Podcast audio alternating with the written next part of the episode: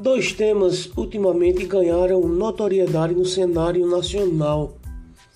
O primeiro deles é a liberdade de expressão, que é a propriedade da natureza racional do indivíduo e é o direito de qualquer um manifestar livremente opiniões, ideias e pensamentos pessoais, sem medo de retaliação ou censura por parte do governo ou de outros membros da sociedade. O segundo assunto em destaque chegou com o acesso facilitado aos meios de comunicação. Com esse fenômeno social, o conceito de fake news ganhou forma, propagando notícias fraudulentas que circulam nas mídias sociais e na internet. O conceito é aplicado principalmente aos portais de comunicação online, como redes sociais, sites e blogs, que são plataformas de fácil acesso e, portanto, mais propícias à propagação de notícias falsas, visto que qualquer cidadão tem autonomia para publicar. Então, observando esse contexto, é possível levantar as seguintes questões até onde a liberdade de expressão pode chegar, ou mesmo criar e disseminar notícias falsas faz parte do aparato legal da liberdade de expressão? Bem, esses temas têm fervilhado os ânimos e levantado debates na Câmara Federal, Senado e Palácio do Planalto, resultando na criação de projetos de lei e medidas provisórias.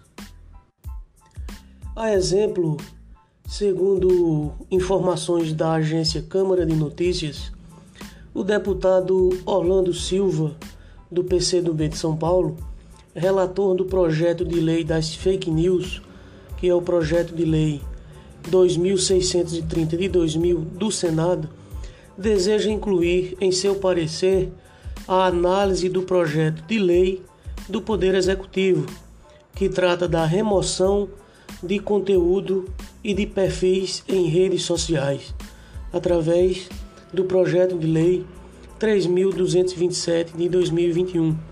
A tramitação conjunta das propostas depende ainda do presidente da Câmara, Arthur Lira, do PP de Alagoas.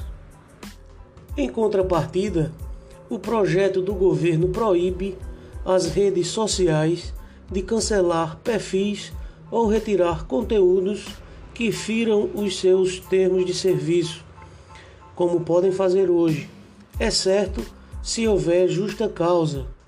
O termo chegou à Câmara dos Deputados na segunda-feira 20 e reproduz integralmente a medida provisória 1068 de 2021, que foi devolvida ao Poder Executivo pelo presidente do Congresso Nacional, senador Rodrigo Pacheco do DEM de Minas Gerais. Pacheco entendeu que a medida era inconstitucional por tratar de temas que não podem ser objeto de medida provisória.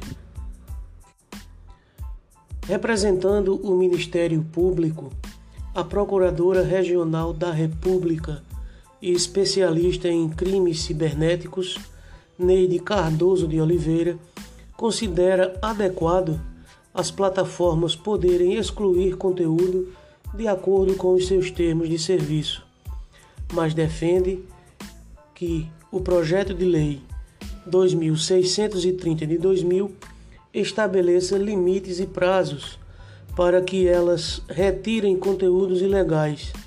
Hoje, para obrigar as plataformas a retirar conteúdos, o usuário deve buscar o judiciário, que, conforme ressaltou a procuradora, é muito lento.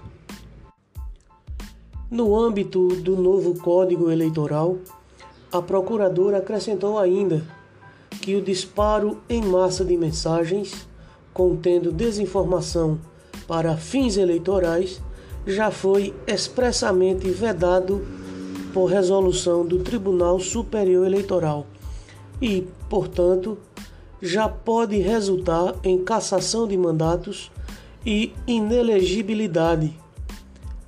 a detecção da origem desses disparos pode ser crucial para a responsabilização de candidatos e alterar os rumos de uma eleição presidencial, por exemplo, afirmou a procuradora. Enfim, estamos às vésperas de um ano eleitoral e, justamente pelo impacto causado aos rumos eleitorais, teremos ainda embates ferrenhos sobre a liberdade de expressão e as fake news.